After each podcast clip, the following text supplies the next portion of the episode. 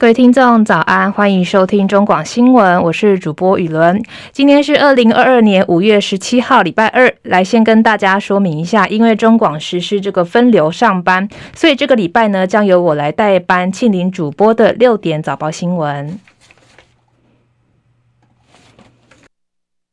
新闻一开始，先照惯例带大家了解天气的消息。下了好几天的雨之后呢，今天终于开始放晴。气象局表示，由于东北季风跟锋面逐渐减弱，各地呢预计白天开始天气会好转，降雨的几率也会趋缓。不过，花莲县跟南投县的山区一样会有豪雨特报，需要特别小心。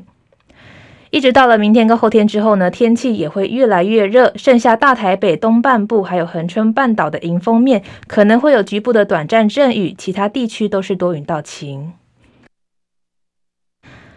不过到了礼拜五开始呢，又会有新的变化。礼拜五晚间呢，开始有降雨的机会。周末的水汽是影响最明显的时候，然后一直到了下周一之后呢，天气又会再好转。所以这个周末如果有计划出门的听众呢，一定要记得雨备的行程跟记得携带雨具。气温方面，今天还是一样维持偏凉的天气，北部高温约二十一到二十三度，花东地区呢高温约在二十六度左右，南部高温的上升的速度会比较快，可以来到二十六到二十七度。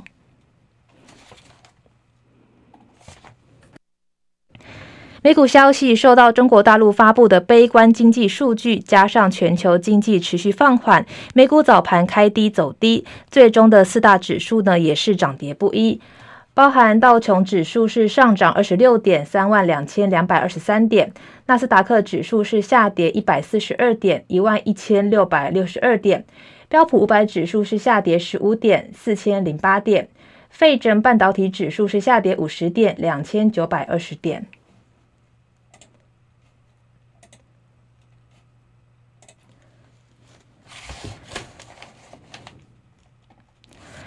台湾消息，基隆市的看守所昨天经传有受刑人释放之后的死亡事件。一位四十多岁的李姓受刑人，昨天上午因为身体不舒服，所方紧急将人送医之后，但经院方抢救之后，依然宣告不治。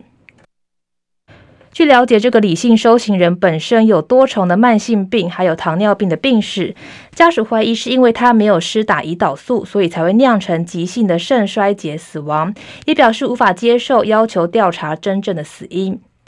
而目前已经由地检署来刑事相验，介入调查当中。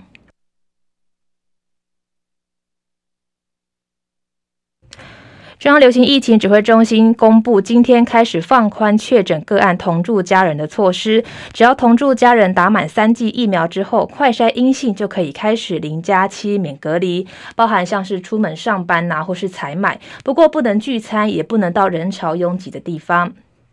但目前国高中生都还不适用，因此指挥中心昨天晚间也说，预计将等到五月的下旬开始，让全国的国高中生来接种第三剂，完整接种三剂之后呢，就可以直接适用新制的隔离措施。国际消息：十五号南加拉南加州的拉。古纳伍兹一间台裔的教会发生了枪响的意外，酿成一人死亡，有五人受伤。当局今天也说呢，犯下枪击案的是一位中国大陆的移民人士，拥有美国公民的身份。根据美联社报道，警长巴恩斯说，凶嫌的作案动机呢，在对于对这个台湾侨民很不满，警方也从他的车子里面找到这个纸条，纸条的内容呢，也是对台湾侨民的仇视有关。据了解，这位凶嫌叫做大卫周，现年六十八岁，住在拉斯维加斯。警方已经将他呢，像依照这个一项的杀人罪嫌跟五项的杀人未遂记录在案。世界卫生大会 （WHA） 即将在二十二号在瑞士的日内瓦登场，台湾的议题持续受到讨论。世卫的法律顾问所罗门今天证实，已经收到了包含十三个成员国提出的邀请台湾以观察员的身份来出席 WHA 的议案。总务委员会呢，会在讨论之后建议是否要排入议程。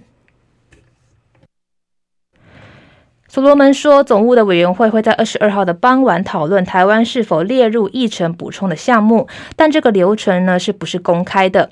这个提案的第一次公开讨论呢，可能会在隔天二十三号的全会的议程当中。另外，也有记者询问说，中国大陆是否会参加，以及 COVID-19 的疫情源头调查报告是否已经被遗忘了。WHA 的会务处长阿姆斯壮表示，这个报告呢没有被遗忘，已经在最后的阶段完成之后呢，将向会员国来报告。他同时也说，秘书长谭德赛相当看重这份报告。至于中国大陆代表是否会参加，他目前还没有办法确定。土耳其总统埃尔段明确表态，反对芬兰跟瑞典来加入北约。另一方面，北约将邀乔治亚的领袖来参加六月底的北约高峰会。外界猜测，这个举动可能会激怒俄罗斯。齐海伦报道。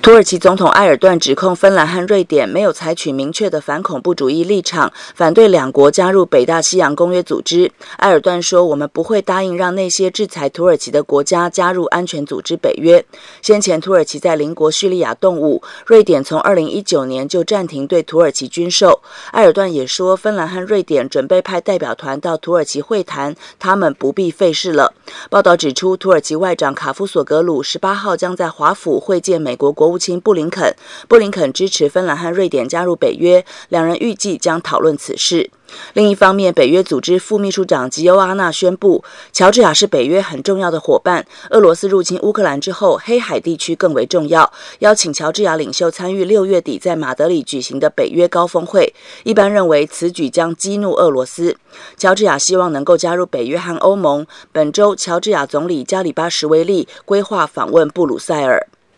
记者戚海伦报道。接下来呢是十分钟的早报时间。首先是联合报的头版头条，谈到了零加七上路，居隔机解禁，确诊同住家人打三剂以筛代隔，专家忧心染疫会暴增。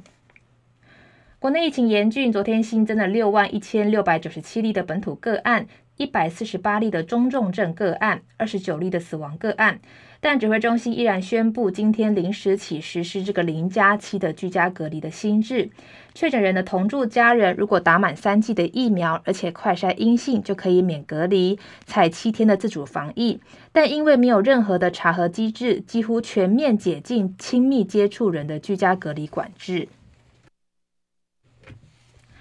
行政院长苏贞昌昨天在扩大的防疫会议指出呢，为了兼顾经济，并让民众早日回到正常的生活，政府持续放宽这个防疫的措施，并力求集中医疗的资源来照顾这个中重症跟高风险的族群。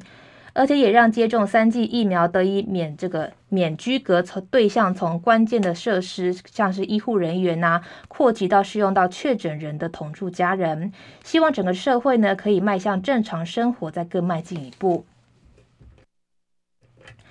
不过，专家认为说，这个零加其实迈向流感化的必经阶段，但重点是实施的时间点。如今疫情持续往高峰走，这个时候呢，放宽居隔的条件，染疫人数势必会暴增，对于紧绷的医疗量能呢，更是雪上加霜。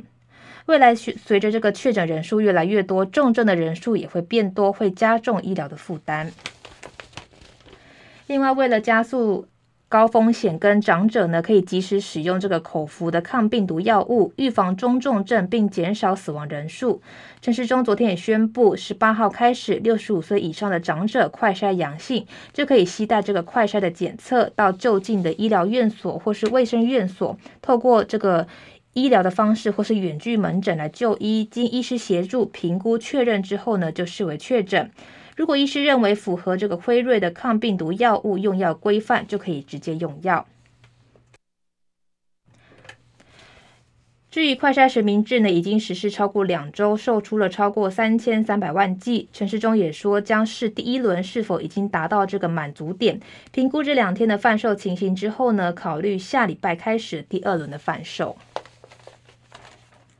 这个是联合报的头版头条，再来是。中国时报的头版头条同样也谈到了疫情的消息，监测疫情地方首长要求普发快筛剂。有不少地方的首长认为呢，政府应该把健康的这个监测交给民众来做，就应该要用公费提供民众足够的快筛试剂。新北市长侯友谊感叹说：“等了二十一天，中央终于回应新北市提出的居隔转型呼吁，但中央规定打满三剂才能这个采取零加七，地方政府依然会有管理的困难。”指挥官陈世忠说，新制上路之后呢，公费快筛试剂依然维持原数量来发放，但他不建议大家每天筛，只要有两天内的快筛阴性的结果就可以外出。如果出现症状呢，就建议说在家里休息并快筛。台中市长卢秀燕说，防疫的措施放宽，人人都暴露在风险当中，中央应该要规划全民普发三到五剂的快筛剂。中央已经采购了这个二点四亿的快筛试剂，五月底会有一一点二剂的快筛试剂到货。所有的筛剂都是取之于纳税钱，用在全民既公平，也可以提高全民的防疫量能。另外，指挥中心昨天晚间也表示，确诊人自主回报系统会新增同住家人是否已经完成疫苗追加剂，而且采自主防疫的选项。如果勾选这个项目，将被系统自动列为七天的自主防疫对象，不会开立跟收到居家隔离的通知书。而这个对象呢，对于打满三剂的疫苗民众来说，日前挤破头才买到防疫保险，居家隔离的理赔金几乎要跟他说拜拜了。产险业者表示，防疫的政策变变变，少了这个隔离的通知书，就没有办法申请保险理赔。保险的这个主管表示呢，现在可以利用数位的新冠病毒健康证明来申请防疫的保险这个理赔单，但面临的技术是呢，如果同住家人确诊，没有办法从这个确诊这个数位的健康证明查证是否已经接种了第三剂，产险公司就必须要再花额外的人力啦去做这个理赔的审核。接下来是《自由时报》的头版头条，谈到了抢救餐饮业，经经部呢补助十万行销。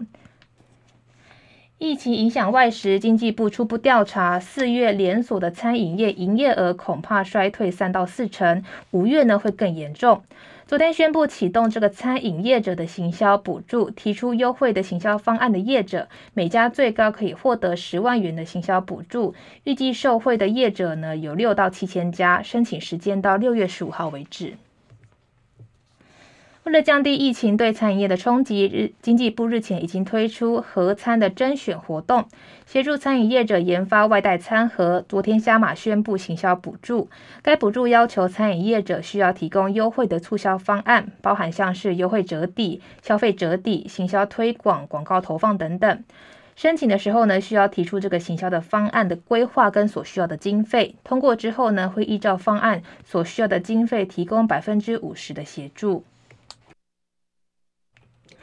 就有官员表示呢，补助款为了纾困方案剩余的金额，目前盘点约在五亿元以上。因为补补助金的额额度呢，需要视这个业者的规划而定。原则是业者先有引客的规划之后呢，政府就会帮忙出钱来完成。接下来是经济日报的。头版头条谈到了最强的 Q1 获利同期最佳，史上第二高，连四季突破兆元，一百一十六家每股纯益创新高。上市柜的公司第一季财报出炉，在晶圆代工、海运等族群的获利持续上升之下，纳入金控公司自结束的全体公司获利合计高达一点一六兆元，写下史上最强的第一季。这个历史单季的第二高，还有连续四个季度获利突破一兆元，每股的税后纯益创新高，一百一十六家写下历史同期新高等四大纪录。上市柜的公司营运在第一季遇上了俄乌战争开打，酿成全球的钢铁跟油价等原物料飙涨等不利的因素下，却缴出这个亮眼的成绩。第一金库投这个董事长陈义光，还有富邦投顾董事长分析，主要是因为半导体呀、啊，或是 PCB、ABF 等这个族群涨价的效应，加上部分的下游客户因为一地缘紧张的关系而大举拉货跟备库存，所以呢，这个获利才会表现亮眼。当中，台积电依然是上市贵公司的获利金额王，税后的纯益高达两千零二十七亿元。第二名呢是长荣的一千零一十三亿元，第三名是阳明的六百零五亿元。展望第二季，法人圈普遍认为第一季的获利优于预期，但第二季呢，在俄乌战争的影响跟原物料依然在高档，加上大陆的封城效应，降酿成许多的产业的成本啊，或是运输等成本垫高，影响将逐渐的浮现，恐怕也会影响台股的整体获利。接下来是。《工商时报》的头版头条，除了也谈到上市柜的最强 Q1 大赚一点一六兆元之外呢，谈到了台湾的餐饮业无薪假再起。最新统计，住宿跟餐饮业的无薪假达到一千三百九十六人，是今年的新高。疫情狂烧，无薪假再起。劳动部十六号公布最新的无薪假统计，过去一周实施的家数增加了八十三家，达到两千三百六十九家，人数呢增加了六百二十四人，来到一万五千零一十三人。劳动部的官员表示呢，受到疫情升温的影响，本期的住宿跟餐饮业实施无薪假的人数有一千三百九十六人，创下今年以来的新高。新闻之后呢，也要提醒听众朋友说，最近呢疫情还是蛮严重的，所以呢出门的时候一定要记得勤洗手、戴口罩。然后呢，如果染疫的民众也不要恐慌，依照医生的叮咛好好吃药。